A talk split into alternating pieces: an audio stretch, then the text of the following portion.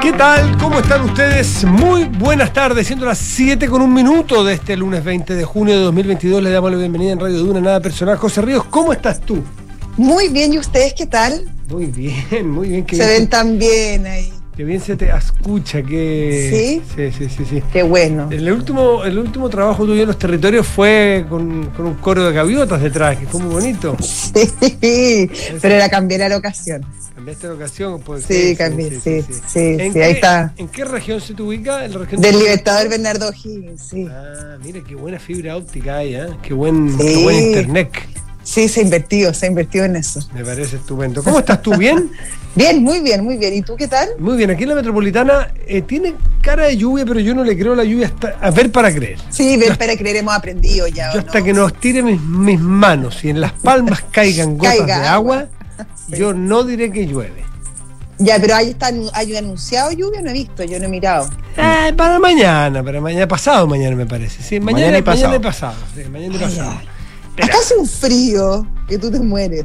Sí, pues te recuerdo que estamos 20 de junio, lo que hace que uno olvidó eso, claro. Pero No, sí, no, es, es normal. No estoy, no estoy haciendo sí, un- sí, no estoy diciendo que sea una cosa un extraña, que estemos viviendo como sea una situación fuera de lo común, extraordinaria. No, solo estoy haciendo una constatación del hecho. me parece bien. Sí, aquí hace frío, sí, también, pero está bien vacío. Pero esta a ti te veo bien suelto así de camisa. Es que como estamos, aquí en los estudios, los estudios centrales, de Radio Duna, sí. Es verdad. Ah, no estamos en los estudios del Libertador. Es verdad. ¿ah? Nosotros tenemos estudios del Libertador, estudios Guaylandia, tenemos, tenemos muchos estudios. muchos Esta estudios. radio tiene muchos estudios, Sí, tiene muchos sí, satélites. Es verdad. Y se te escucha en Santiago, en Valparaíso en la 104.1, en Concepción 90.1, Puerto Montt 99.7. Y, y nos escuchan en la zona de Ventana y Puchuncaví. Nos escuchan en la, Sí, pues, en la nos 104.1, donde está centrado hoy día parte de la conversación política, la capacidad de generar nuevas noticias políticas. eh, vamos a hablar sobre ello sin duda. Vamos a centrar bastante el programa hoy día con las distintas versiones, porque tiene aristas técnicas, ecológicas, económicas, políticas. En fin, hay muchísimo que hablar. Exactamente. Oye, no va ni un presidente al final a la, No, no va ni un presidente. No va a la un- entrega del, del, del, claro, del borrador el 4 de julio. Se bajaron todos. Faltaba solamente la presidenta Bachelet después de que el presidente Piñera Mm. mandara una carta hoy día, un poco molesta la carta. Y parece que se comunicaron por teléfono de su oficina de la ONU para decir que, que no, nomás, porque justo en esa fecha tenía una reunión muy importante de la Comisión de Derechos Humanos, la presidenta Bachelet. Así que, nada que nada, no va nadie, no va más. por problemas de gente. ¿Quién es el que eh, hay? No sé quién es, Mark Twain, no sé.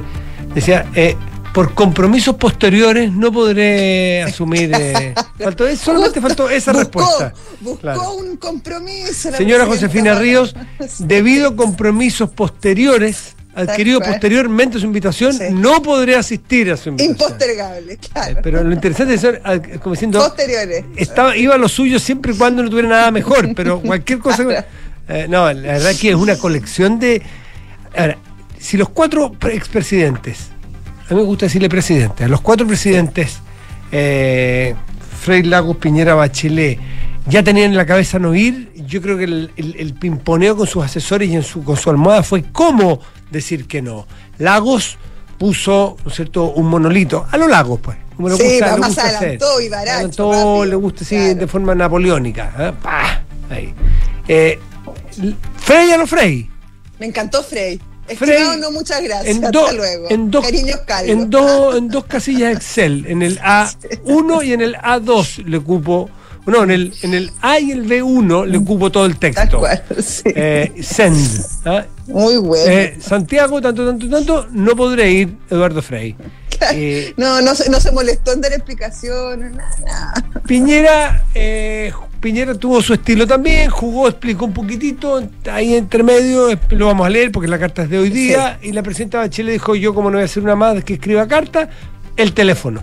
Aparentemente, por lo que tú dices, fue el teléfono. El teléfono. Pero, resumen, no va ni uno de los cuatro. Muy Hubiese sido raro que fuera uno también. Fíjate que yo tengo que conversar que anoche estuve eh, tuve una conversación con unas personas que, que podían, no sabían, no, no habían hablado con el presidente, pero que eran dos personas que tenían, que eran del sector. Ya. o semi del sector, y, y tenían eh, mixed feeling sobre A la ver, conveniencia a que, a que. Piñera fuera. Porque claro, a ver, pongamos dos escenarios.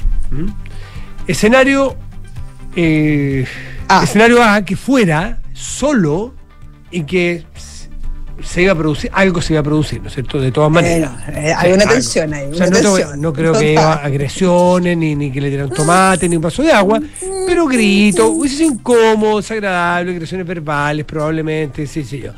Eso, alguien decía, bueno, el presidente Piñera va a tener que eh, exponerse a eso porque eso le va a hacer bien a, a los que les gusta el rechazo. Va a ser bueno porque va a volver a recordarle a la gente Sí. que la convención no tiene la, la altura suficiente para respetar las instituciones y la historia de Chile, en fin, aquí y allá. Pero hay otros que decían que podía ser al revés, eh, que podía ser muy malo que fuera, que fuera provocador, eh, en, que, en que no tenía por qué ir y que era mejor eh, abstenerse y, y- y provocarle, entre comillas, una derrota a la convención diciendo no va ninguno de los cuatro. Pero al final yo creo que el que tomó la decisión fue el presidente, no le, no le sentó ir, sencillamente no le, no, no le cupo, no le, no le cerró, no le cerró estado de ir y prefirió ausentarse. Es noticia, Así, es noticia. es noticia. Y creo que objetivamente, no, no, no, esto no, porque es una opinión. No es un Eh, hecho, es una opinión. Una opinión.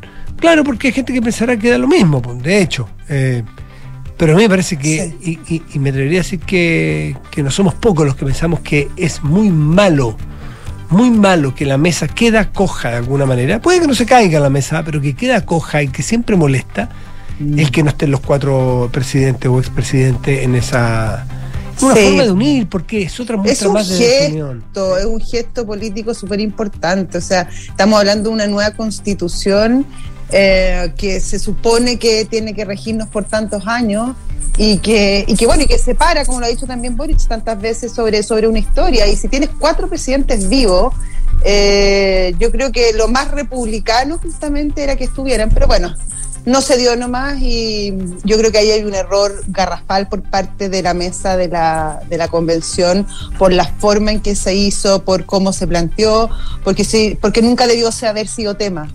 Y, y esto era obvio que tenían que ir los presidentes, pero bueno, no, no lo entendieron así y ya está nomás. Siete de la tarde, ocho minutos, estás en Duna. Nada personal.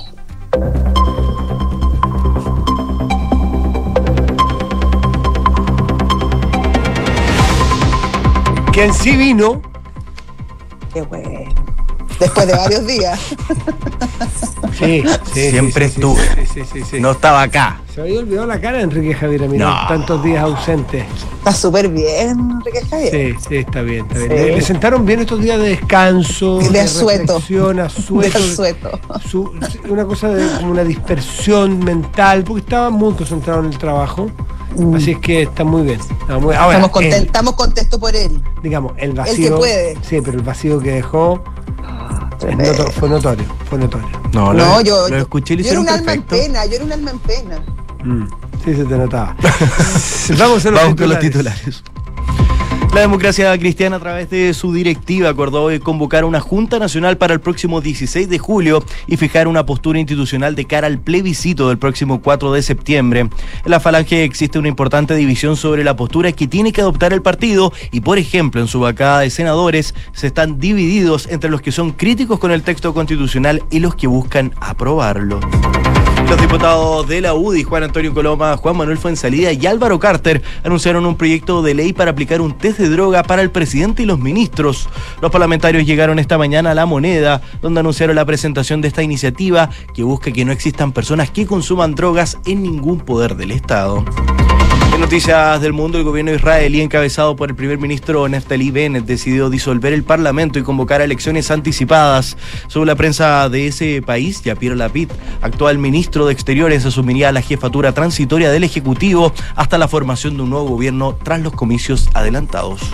Y según publicó hoy la tercera, Jorge Sampaoli se habría comunicado con Alexis Sánchez para llevarlo al Olympique de Marsella, en minuto cuando sus opciones de ir al Galatasaray y al Sevilla se cayeron. Junto a estos otros gigantes europeos como el Barcelona, el Atlético Madrid, el Arsenal y el Aston Villa tienen al Ariete Nacional en carpeta, pero con diversas consideraciones e intereses. Alexis tiene que. mm, Tiene que ir a un equipo donde disfrute. Tiene que un equipo simbólico. Lo hizo todas. Campeón de América, campeón con su equipo, es los mejores equipos del mundo, es ídolo en muchas partes, es bueno para la pelota, le queda el resto de fútbol. Él sabrá lo que hace, pero como hincha uno dice, ¿qué se va a ir a jugar a Galatasaray? ¿Qué se va a ir a, ir a jugar a, no sé, a China? Pues tiene que volver, imagínate a River, tiene que volver o jugar, no sé, a Colo Colo, que le gustaría a él, o si se quiere ser Es de la U. Sí, pero, pero la idea es que salga campeón, pues, eh, que juegue primera, eh, o que venga, o que venga, que venga el campeón. Está picado. No, picado, pero es que le-. Sí, pues estamos hablando ya. Pero es que la dejáis dando bote, pues José Ríos, ¿por qué No, yo así decir, le, gusta Colo Colo. Decir, no, No, si le gusta la U. Al Guaso Isla también le gusta la U, pues José. Sí, pues también le gusta la U. Pero es formado en. Católica y, y firmó en Católica. Bueno, está bien que firmara, pues, está bien. 7 de la tarde, 12 minutos, estás en Duna. Nada personal.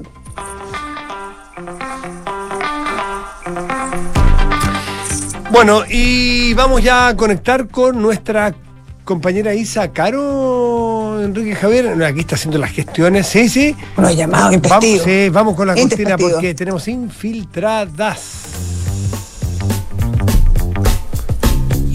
Isa Caro, ¿estás por ahí? Isabel Caro. Isa. ¿Me escuchas? Ahí sí, Ahí ¿cómo estás sí. Isabel? Hola, hola, ¿cómo están? Muy bien, ¿y tú? Queremos saber qué hay en Palacio. También. ¿Cuáles son los ecos del Palacio de hoy en La Moneda? Con esto de Eh, ventana. ¿Mm? El 80% diría yo del comité político se lo tomó eh, la decisión de Codelco de cerrar la fundición eh, Ventana, la decisión que se toma el día viernes, ¿cierto? Y que se comunica desde acá mismo, desde el Palacio de la Moneda, por parte del propio presidente de la República, quien eh, ha respaldado esta determinación de la empresa estatal y que dejó bastante preocupados a los presidentes de partido del oficialismo. Eh, ellos hoy día vienen con varias aprehensiones, de hecho, al comité político que se le exponen a los ministros. Eh, y bueno, era esperable porque ellos también se enteraron, digamos, al filo del anuncio el día viernes. No es que esto se les comunicó con mucha anticipación tampoco. Ellos también se sorprendieron de que esta decisión viniera ahora, pese a que era una una promesa de campaña del presidente de la República, pero que se da de una manera bien, bien particular, ¿no? Después de, de la decisión del directorio, que se da a conocer justamente pocas horas después de que se toma, y luego es el gobierno, además, que el que en, un- una puesta en escena bien particular da a conocer finalmente a la ciudadanía esta, esta determinación. Ahora, Isa, em, toma de sorpresa, sí, efectivamente, pero em, esta es una decisión que se venía conversando hace muchísimo tiempo en el directorio de, de Codelco, se conversó durante la administración de Sebastián Piñera, se tomó la decisión, después se postergó por el tema de la pandemia, fue unas promesas de campaña del presidente Boric y, y es un tema que se venía conversando, o sea, eh, puede ser que, claro, la decisión se tomó en un momento, pero no es que como que estuvieran pensando en cualquier cosa y de repente sale el directorio con este tema, ¿o no? Claro, no.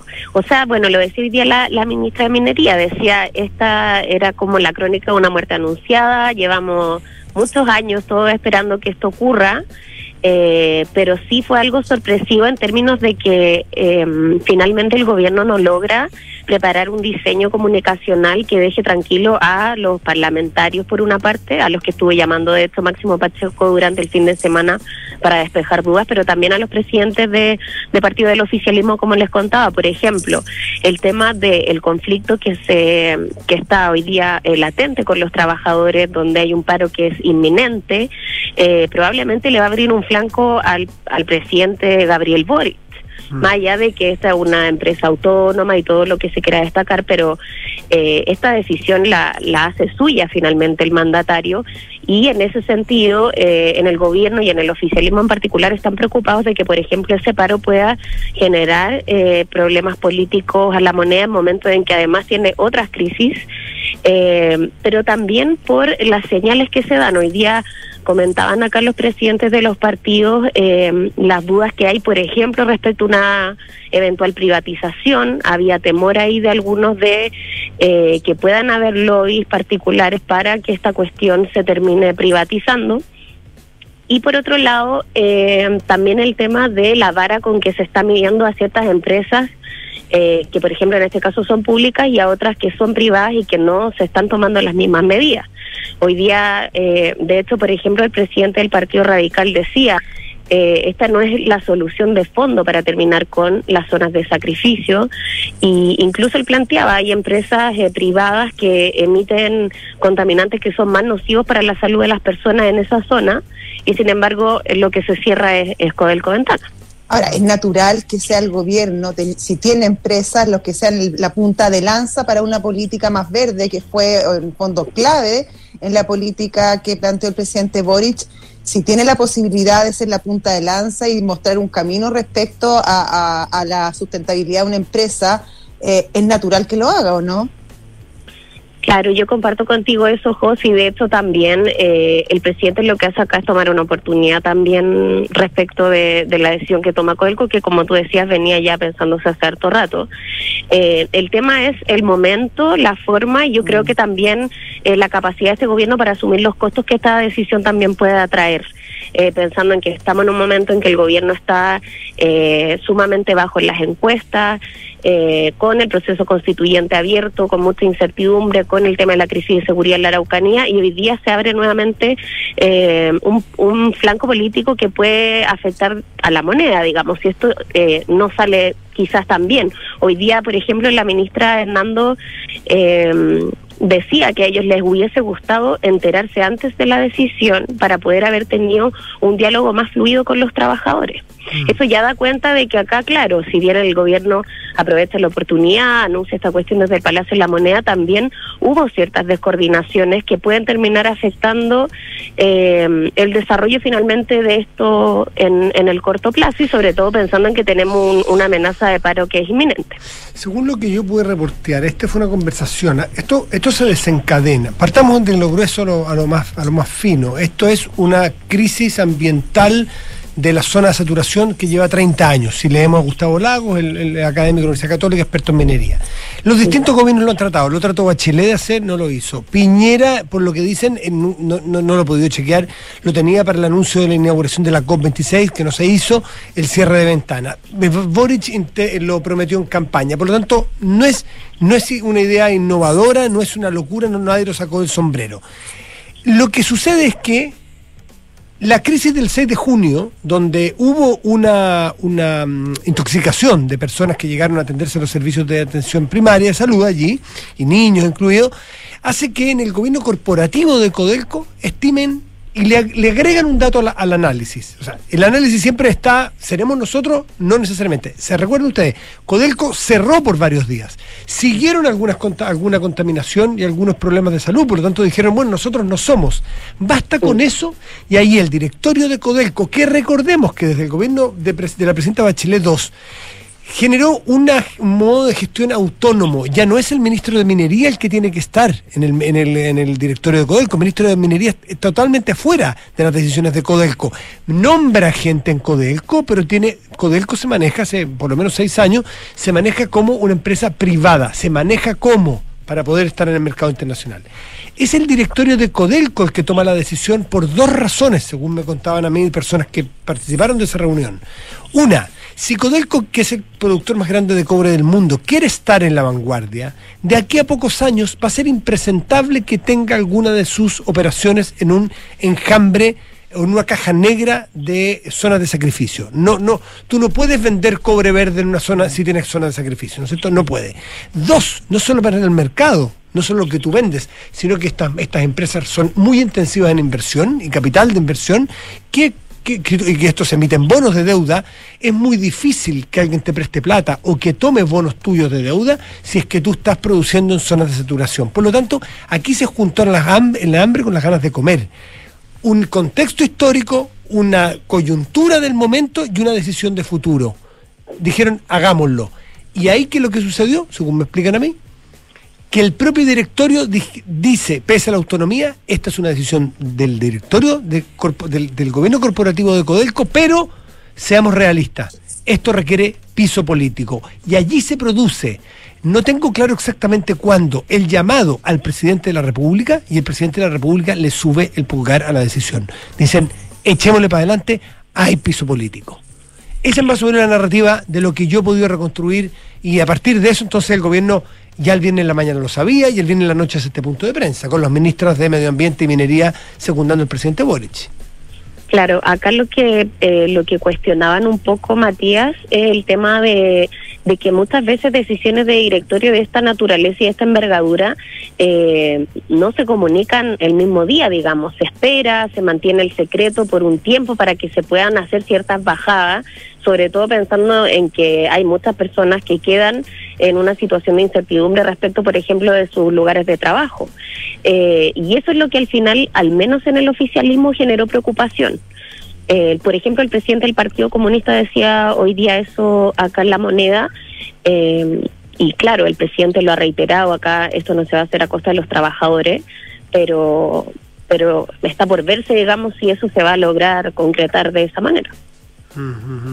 El punto es que es que mm, aquí aquí hay hay 300, según el comunicado de, Pacheco hoy día en la mañana, hay 367 o 380 empleados de la fundición. Recordemos que se cierra la fundición eh, solamente eh, eh, porque allí opera fundición y opera también una, una planta de refinamiento eh, el, el, la planta de refinamiento no contamina, por lo tanto eso no es el problema, es la fundición la que se llevaría a otra parte. Se puede llevar, mientras no haya una planta nueva que demorará 5 o 10 años en construirse eventualmente, a las otras divisiones de Codelco que tienen fundiciones. A esas personas se les puede transferir, se les puede cambiar, se les ofrece con mejoría de sueldo irse. Y los que no, planes de retiro. Por lo tanto, da la impresión de que no es un problema necesariamente económico, sino que la pregunta es, ¿por qué todos los sindicatos de Codelco van a ir a un paro nacional si es que hay una salida acordada o ya más o menos eh, clara para esas personas que se afectarían si es que se cierra su, su fuente laboral? Eh, eso es lo que no calza mucho, pero eso hay que esperar que transcurran los días en la negociación. Sí, además lo que al menos planteaban acá los presidentes de partido es que lo que transmite el gobierno es que la negociación previa se hace con ciertos sindicatos y ciertas directivas y es ahí donde se da finalmente esta, esta descoordinación y hoy día, bueno, vemos a, a dirigentes anunciando un paro que sería nacional y se podría concretar justamente esta semana. Ahora, el costo político era con cualquier decisión, porque si la decisión, por ejemplo, hubiese sido no cerrar eh, ventana, Imagínate la polvorea que hubiese levantado eso también, que, este, que, el, que el gobierno no se preocupa, que no incumple su promesa. Em, yo creo que a nivel nacional el impacto de una decisión que no fuera de este tipo era incluso mayor desde el, desde el punto de vista político de lo que puede ser eh, justamente el cierre ventana con lo que conlleva y la bueno y el enojo que quedó a la vista y de manifiesto de los trabajadores del cobre. Sí, es muy probable lo que tú dices, José, y yo creo que eso lo tuvieron a la vista acá en el gobierno. Eh, entonces, nada, ahora, ahora falta un poco ver cómo decanta esto y, si esto termina de alguna manera eh, conteniéndose o no. Ahora, esto no sé cómo lo mirá, hay que preguntarle a varios analistas políticos y sacar, por así decirlo, un promedio. ¿Qué efectos políticos puede tener, más allá de lo medioambiental, de lo económico propiamente? Porque esta es, comillas, una buena causa.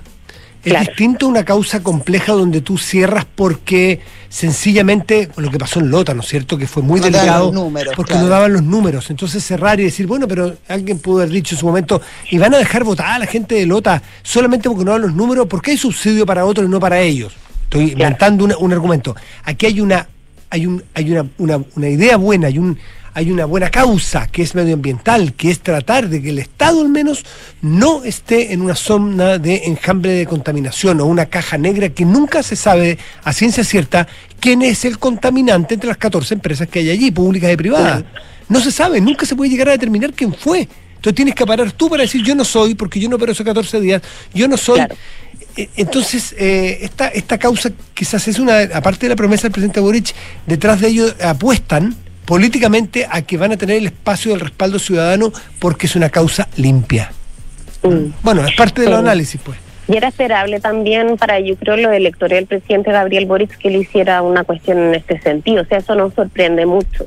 Yo creo que, que lo que lo que hay que estar mirando en el fondo es si el momento en el que esta decisión se toma, que claro, la toma Codelco, eh, finalmente eh, es el oportuno para que el presidente haya tomado esta bandera y haya hecho el anuncio desde acá del Palacio de la Moneda y la haya hecho suya finalmente. y los costos que eso pueda traerle políticamente eh, hay que hay que ver hay que ver. No no es tan claro oye una cosita. Isa tú que estás ahí en el, en el, en el palacio eh, una de distinta índole pero una nueva descoordinación la semana pasada los cierres de colegio salud y educación mm. ahora en el cierre de ventana descoordinación minería y codelco pese a que no son dos ministerios pero que la ministra haya salido hoy día en la tarde a decir que le hubiese gustado enterarse antes es una crítica pública a una empresa del Estado, aunque se maneje de manera autónoma. No, y además lo dijo después de que estuvo reunida con el pues. presidente del comité político y Máximo Pacheco al lado. Eh, entonces fue bien llamativo eso. Eh, yo creo que eso va a generar de alguna manera eh, repercusiones en los próximos días también porque se ve como un desmarque. Eh, y lo que tú dices respecto del adelantamiento de vacaciones justamente también fue tema hoy día en el comité político. bueno, ya lo había reconocido el presidente Gabriel Boric el viernes, pero hoy día también eh, fue un tema que marcaron los partidos, un tema de preocupación en donde los, las miradas están puestas en la ministra de Salud, principalmente de Goña Yarza, a propósito de de la serie de, de, episodios, ¿cierto?, en los que se ha visto envuelta, eh, bien complejo, tanto por esta querella por eh, supuestas torturas en el Hospital Psiquiátrico de Valparaíso, como ahora eh, por esta mm. descoordinación que dicen que fue en el fondo una decisión del MinSal, el Minedu, que no le avisaron prácticamente a nadie, que no se coordinaron con otros ministerios como del trabajo, de la mujer, eh, carteras sectoriales que también se iban a ver afectadas y finalmente eh, termina siendo una, una, un anuncio que, que no se entendió, que en donde hubo muchas contradicciones también por parte de ellos dos. Así que bueno, a mejorar un poco la coordinación interministerial. Este viernes va a haber un, un consejo de gabinete liderado por la ministra Siches. Veamos si algo de eso se mejora para el futuro. Y sacaron muchísimas gracias. Que estén muy bien. Gracias, Isa. Hasta luego. Chao. 7 de la tarde con 28 minutos. Estás en Duna. Nada personal. Oye, esto de, Codelco igual da mucho más que hablar, porque no sé si tú leíste, eh, si no te puedo enviar eh, el, el eh, extracto del libro de Oscar Landerreche de la, del año pasado. El libro, se me da el en este momento el nombre, te lo puedo mandar, porque porque hay un capítulo donde trata este tema, pues. ¿Ya? es, el, capítulo que trata sobre ventana. Y da datos bien interesantes que algunos de ellos fueron desmentidos por la ministra de Minería anoche. Entonces se produce ahí un interesante. Mm, un interesante cruce de, no sé de opiniones, de datos al menos, que por suerte son constatables. Pero yo te digo, mira, eh, de aquí a la esquina hay 200 metros, tú me dices, no, hay 180, no hay problema, es cosa de medirlo, digamos, quien tiene la razón. Oscar Landerreche sostiene en su libro que hace aproximadamente o, casi la totalidad de los últimos 15 años, perdón, o en los últimos 15 años, prácticamente no hay mineral de Codelco que se haya procesado en ventana. Y eso que alguien dirá, ¿qué tiene de importante? Bueno, es súper relevante porque esto explica todas, las, todas las conversaciones, los argumentos que te dan en off todavía, porque todavía hay mucha gente que está hablando en off para explicarte, gobiernos de A y B lado, eh, ¿De qué se trata este acuerdo? ¿Por qué requiere ley? ¿Se han preguntado ustedes por qué requiere ley el cierre de ventanas? Alguien dirá, pero ¿cómo vamos a cerrar una...? Ustedes se imaginan que el gobierno... No tenía idea que requería ley, fíjate. Claro, y requiere ley por una situación bien, bien simple. Porque desde el 2005, esto es una empresa ENAMI, esta fundición. Enami, tenía una deuda enorme. Esto es explícito. Enami tenía una deuda muy grande de un par de miles de millones de dólares y tenía que ver con que muchos préstamos que había hecho a pequeños, Enami lo que hace es básicamente abrir un poder de compra para pequeños y medianos, quédate con ese término, eh, productores de cobre y financia por aquí y por allá y tenía problemas de, de, caja y estaba, estaba con el agua un poquito hasta el cuello. Y Básicamente porque no le volvían los préstamos. Claro, estaba con problemas financieros enormes. Lo que se hace en el 2005, que dice Landerreche en esta parte, no todo lo que estoy contando me lo ha dicho el Landerreche, pero esa parte sí, obligan a Codelco a comprarle ventana a Enami. Le obligan. Si yo te digo, tengo, te obliga, es un cacho, no, no es que sea un gran negocio. Básicamente, esos mil millones de dólares sirven para que Enami pague eh, todo lo que tiene para atrás. ¿Y quién se queda con este, con este cachito, de ventana? Se queda Codelco. Codelco pierde en ventana cerca de 50 millones de dólares al año, todos los años. Entonces, se queda Codelco con este cacho que le obligan a comprarle Nami, ¿Mm? Y se queda con un contrato que por ley, Josefina, tiene que hacer los pro- procesar los minerales de estas empresas Ah. mediana- medianas y pequeñas en Perfecto. ventana, en ventana, ¿ok? No en cualquier parte, no es que usted me tiene que hacer el- el- el procesar los minerales, no, no, los tiene que procesar en ventana. Por Pero eso que que- ley más insólita. por eso que requiere ley. Y de hecho, tengo yo aquí en mi mano, te lo podría mandar, el, el- esta es un proyecto de ley que envió el presidente Piñera también, a final de su gobierno, tratando de cambiar esta ley. Lo ha- lo- y ahora lo va a hacer, lo van a retirar y entiendo que el miércoles el, el gobierno del presidente Boric enviará otra ley donde explica por qué eh, ex- eh, exime a, a, o- a que este contrato o cambia el- el- el- la, la- la- en, en la especificidad de que es ventana la que tiene que hacer este proceso. Con lo cual el gobierno podría hacer, si cierra ventana, pescar todos lo- los minerales que procesa por ley allí en ventana obligatoriamente Sí, y procesarlo en otra parte. procesarlo en las otras Ahora- fundiciones que tiene siete fundiciones Codelco. Hay algo que no entiendo, Matías, o, o que Mm. si lo, o lo estoy entendiendo mal, que encuentro además gravísimo que por ley le obliguen Mm. a una empresa a perder plata, una empresa estatal, por lo tanto que pertenece a Paga todos los chilenos, paga molla. paga molla, Puente Oveju- Ove- Ovejunas, Mm. eh, por ley obligado a hacerlo, me parece como ineficiente y me parece inescrupuloso. Y para algunos, sospechoso.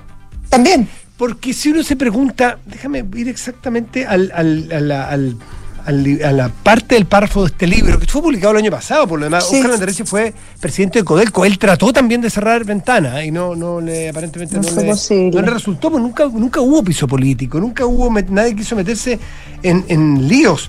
Pero eh, a ver si logro, eh, logro ponerme aquí, espérate. Eh, mira, dice... eh, para evitar reconocer una pérdida asociada a un subsidio. Porque, a ver, ¿cuál es el punto? Es que Ventana lo que hace, cuando Enami lo que hacía es que subsidiaba a estos pequeños mineros y no tan pequeños, y no tan pequeños, que le enviaban a precio muy barato, muy subsidiado por el Estado a Enami, a que le procesaran sus minerales a algunas personas que sí tenían patrimonios muy importantes, no eran pirquineros, esto no eran Claro. personas que iban con sus Claro, ojitos y que- que recogían piedra. encontraron, encontraron No, no, no, no, en el camino, no. Entonces la sospecha que plantean algunos es que algunos parlamentarios recibían aportes de algunos de estos mineros para sus campañas y ellos fueron los que obligaron que el ENAMI les comprara y firmara este contrato y después obligara a que Codelco les comprara este contrato para que por ley Malditos. les procesaran sus minerales más baratos porque era un muy buen negocio para algunos privados. Entonces ahora hay que mirar qué privados están en contra de que cierre ventana, qué Claro. privados están en contra de que se mantenga este subsidio, porque, insisto, procesar el mineral, algunos mineros no tan chicos, no virquineros, no que están pasando pellejerías, que algunos que son importantes mineras medianas, importantes, no las voy a mencionar porque no tengo certeza, No, pero algunas sí. que te van a sonar, están procesando en ventana, Claro.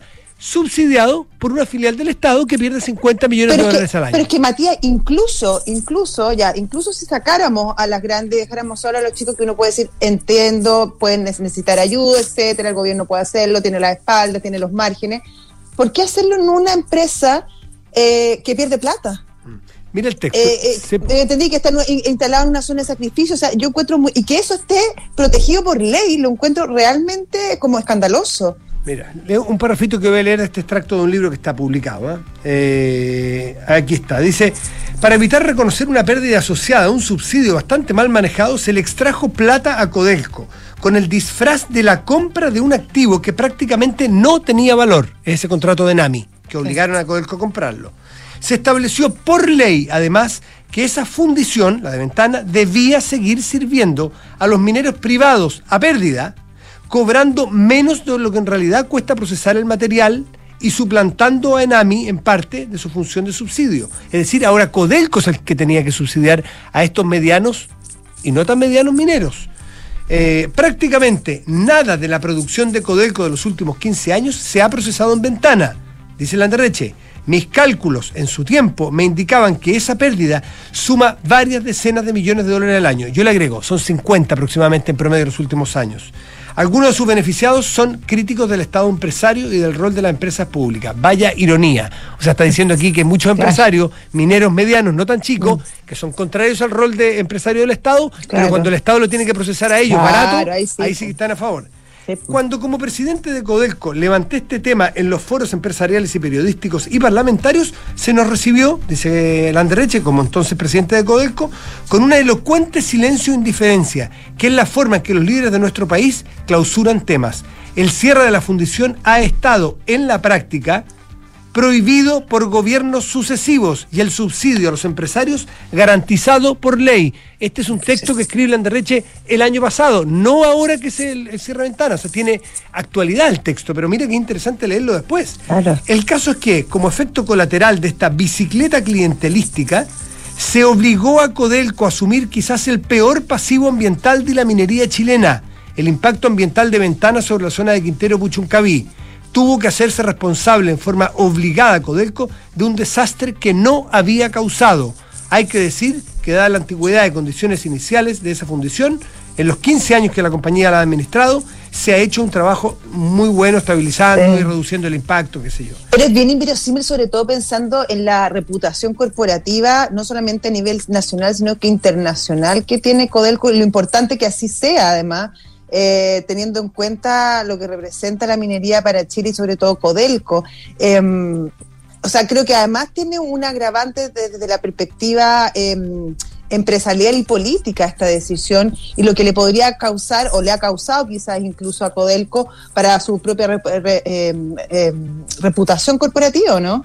Por supuesto, pues, y eso es lo que hoy día el gobierno corporativo de Codelco dice, que le está, que le está causando un problema, que esta decisión es no solo ambiental, sino que reputacional para Codelco. Es que, es que toda la razón, sobre todo que los estándares mineros hoy en día son altísimos y lo que se le exige a las mineras en, responsabilidad eh, medioambiental, con las comunidades, con la tecnología es altísima. Mm. Y está bien que así sea por lo demás. Este libro, si a alguien le interesa, es el libro, el que estoy narrando, este pedacito de Oscar Anderreche, que es del año pasado o antepasado, que se llama Hacia un nuevo pacto. ¿Mm? por si alguien interesa, Editorial Planeta.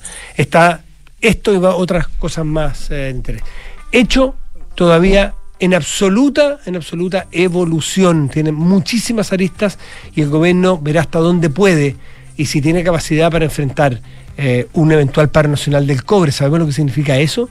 Y los efectos que puede tener a tres semanas, de que se, bueno, que a tres semanas, perdón, a dos meses estamos, del, del, en pleno campaña, cuando empieza la campaña de, la, de la constituyente. ¿Qué tiene que ver? Ah, bueno, claro. Bueno, puede tener que ver porque las elecciones sabemos que tienen mucho más con las sensaciones. tantas cosas. Y, con las sensaciones. y Mira, la mejor prueba es que una de las directoras, dirigentes de sindicales de Codelco Ventana ayer, cuando estaba enardecida criticando el gobierno, terminó diciendo voto rechazo.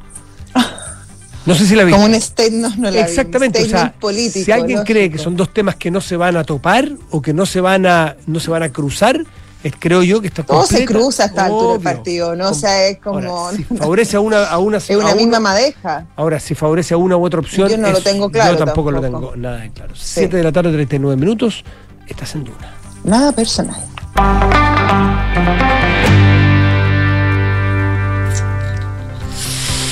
Sí, sí, Colombia. Sí, sí, Oye, señor Preto, Gustavo Petro, dio la... No, mm. parece que ya no era tan sorpresa, la verdad. Eh, ya hacia el fin de semana se, se, tenía más o menos bastante claro que Gustavo Petro Petro eh, iba a ser presidente de Colombia. muy cercano muy presidente amigo, ¿eh? Sí, ¿te acuerdas que vino al cambio de mando justamente del presidente Boric? Pero de posturas bastante más radicales en lo económico y social que el presidente Boric. Sí, y bueno, y tiene una historia también bastante. recordemos que fue 12 años militante del M19, que es una guerrilla de corte más bien que fue bien, bien, fuerte en, y sanguinaria en Colombia que él se sale en 1990, cuando con las primeras conversaciones de paz que hubo eh, en ese país, y desde ahí, claro, tuvo una ruta bastante más, más, republicana, por decirlo de alguna manera, fue senador, fue también alcalde de Bogotá. ha, entrado, en el, en el establishment político y en, la, y en la institucionalidad política. Ahora, es un presidente que es evidentemente de izquierda y que eso es una novedad para Colombia. Colombia nunca había tenido un presidente de, de izquierda izquierda y obviamente esto marca un antes y un después, sobre todo pensando que Colombia vivió un proceso algo parecido al de Chile con un estallido social no tan, quizás no tan, tan dramático como el nuestro, pero sí bastante largo y que afectó bueno, dramáticamente al presidente Duque. Viste que una de las primeras alocuciones del presidente electo Gustavo Petro fue justamente que va a solicitar la, excarcelación de las personas que están... A los jóvenes lo llamó, los jóvenes. privados de libertad por el estallido social. Mira, hay, paralelismo entre los dos casos.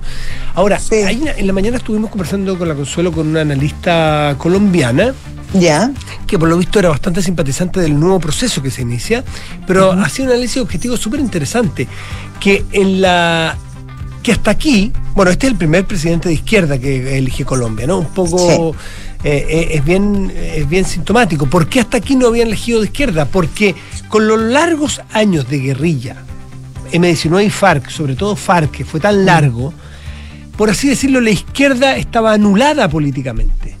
Eh, no es que participara la FARC en, en las elecciones, pero en general las opciones políticas, institucionales, formales, eran en contraposición a lo que los hechos te imponían, que era la violencia que representaba una izquierda muy radical en los distintos tipos de guerrilla que tenía.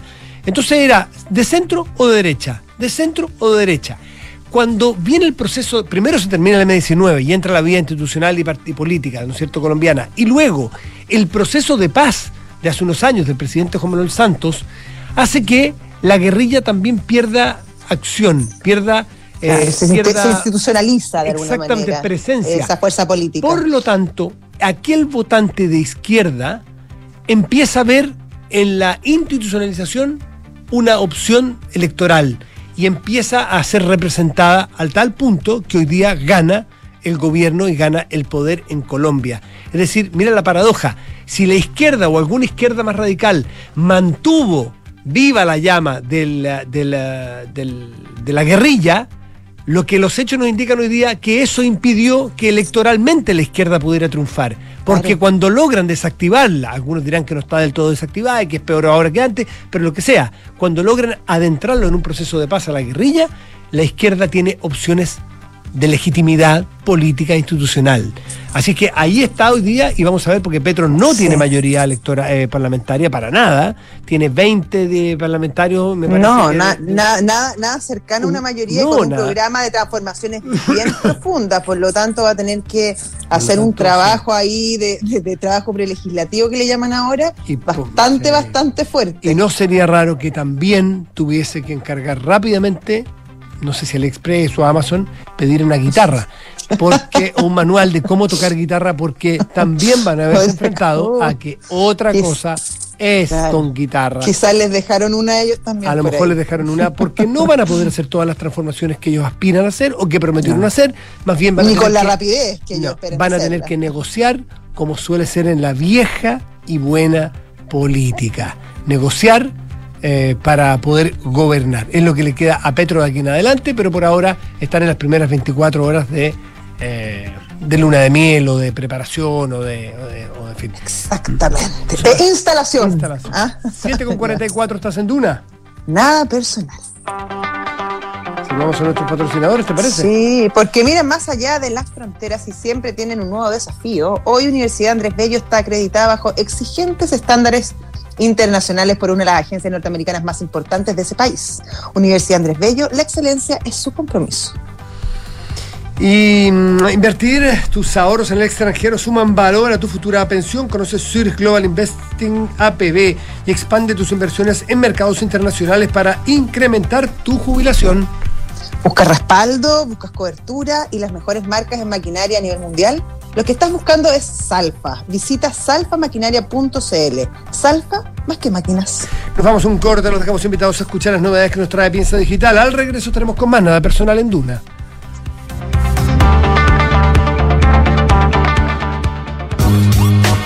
La evolución digital está en marcha y no puedes quedarte abajo. Te invitamos a informarte de lo último en tecnología, innovación y el pulso de las empresas en Piensa Digital, el sitio web de la tercera y Claro Empresas. Noticias, reportajes, entrevistas, guías, videos y conversaciones con empresarios, líderes del mundo público y privado, creadores de startups y expertos. Todo lo que necesitas saber sobre tecnología, negocios y economía en un mismo lugar. Visita latercera.com y entra al canal Piensa Digital. A ver, si te digo excavadora John Deere, ¿a qué lo asocias? Salfa. Y si hablo de seleccionadoras Climan, Salfa. En esta te pillo, ¿eh? Rodillo Ham, Salfa. ¿Y cómo sabes tanto de maquinaria? Pero si Salfa tiene más de 80 años en el mercado, cobertura en todo Chile, repuestos y el mejor servicio certificado. Pero avísame antes, po, yo como loco cotizando. Está puro perdiendo el tiempo. Salfa Maquinaria, sí o sí. En Salfa, contribuimos al progreso de Chile. Las mejores marcas, amplia red de sucursales y una trayectoria inigualable. Encuéntranos en salfamaquinaria.cl. En Salfa, somos más que máquinas. El prestigioso ranking de impacto de Times Higher Education posicionó este año a Universidad Andrés Bello como una de las dos instituciones chilenas que más aportan al cumplimiento de los Objetivos de Desarrollo Sostenible de Naciones Unidas. Un importante reconocimiento al compromiso transversal de UNAV con el desarrollo sostenible y con su sello de Universidad de Excelencia, pluralista e inclusiva. Expande tus ahorros llevando tu APB más allá. En Zurich tienes la alternativa de diversificar tus inversiones para incrementar tu futura pensión. Te presentamos Zurich Global Investing APB. Invierte en el mercado extranjero a través de tu cartera APB con la asesoría experta de nuestros ejecutivos. Zurich, invertir con seguridad suma valor. Fondos administrados por Zurich Chile Asset Management, administradora general de fondos S.A. Conoce más en www.zurich.cl. Hola, hija, lo estábamos esperando. Sí, qué rico verlo. Pasen, pasen, tu hermano está atrás haciendo el fuego. Vi la placa de Berisur afuera. Sí, me cambié de alarma. Instalamos Cero Visión. Vinieron hoy en la mañana y fue súper expedito y rápido. Además, es muy fácil de usar. Incluso la puedo controlar desde mi celular. Mira tú, ¿desde cuándo tan tecnológico? Conoce la alarma Cero Visión de Berisur, capaz de actuar antes que lleguen las fuerzas de seguridad. Calcula online en berisur.cl o llama al 600-385-0003. Activa Berisur. Activa tu tranquilidad. Digitaliza los procesos del área de recursos humanos con Talana, la más completa y robusta plataforma para la gestión de personas. Gracias a los módulos de remuneraciones, asistencia y turnos, firma digital, desarrollo organizacional y reclutamiento y selección, Talana ha ayudado a las empresas a reducir sus costos operacionales. Únete a las miles de empresas que ya han digitalizado su área de recursos humanos con Talana. Conoce más en talana.com.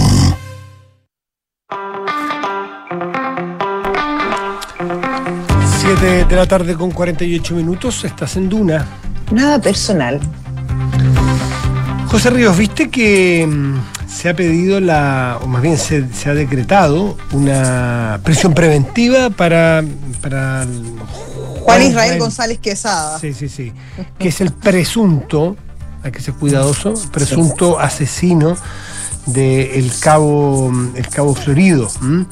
eh, el esta persona, el cabo David Florido, este 33 años, eh, que fue asesinado hace, hace, hace, dos viernes, el viernes pas, no el que acaba de pasar, sino el anterior, sí. claro, antepasado, en la comuna de Pedro Aguirre Cerda. Recordemos que él, bueno, eh, persiguió a, a, esta, a este a esta persona porque estimaba que había cometido un delito y no sé si flagrancia o, o no sé, en fin, en su prerrogativa como policía lo, lo, lo, iba a detener, se arrancó, lo persiguió, no desenfundó su arma. Eh, sin embargo, la persona que le disparó sí la desenfundó y le dio un disparo en la cabeza y lo mató. Lo que no sabemos exactamente si es él.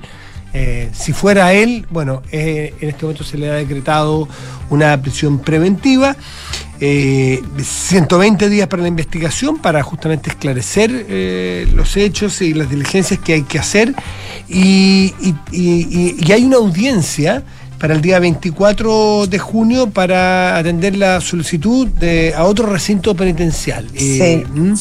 Ahora, lo interesante de este caso, Matías, bueno, además de que, que, que, lo atraparon porque estuvo prófugo varios días y, y, todo indica que estaba intentando salir de mm. Chile con dirección a Argentina, es que también se detuvieron a dos personas más por presuntamente haber eh, sí. encubierto a, a, Juan Israel González.